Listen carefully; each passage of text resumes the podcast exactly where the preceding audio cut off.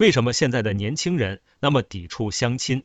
因为打着多一个认识人的渠道的相亲，从来都不只是一个渠道这么简单。从答应相亲开始，男女之间就形成一个主动和被动的关系，被放到两个位置，并不平等。而且这和双方主观无关，就是游戏规则。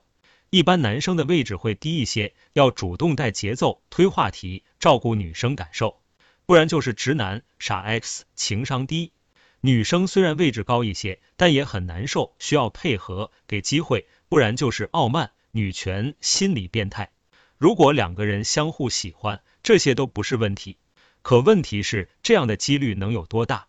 如果不喜欢，还要完成规定动作，给介绍人、双方父母一个交代，不然就是态度不端正。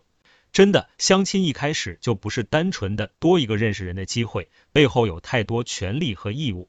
我不是不喜欢认识人，我是不喜欢这样被绑架着认识人。对于相亲，我和父母最大的分歧在于，他们认为既然相亲，就应该奔着结婚的目的把对方追到手。如果没追到，一定是因为我不努力，情商低，直男放不下身段。而我认为，既然这只是一个认识人的渠道，那么相处下来，我认可他，我才会去追他。如果他也认可我，我们才会在一起。所以问题来了，如果你不接受这些，还来相亲干嘛？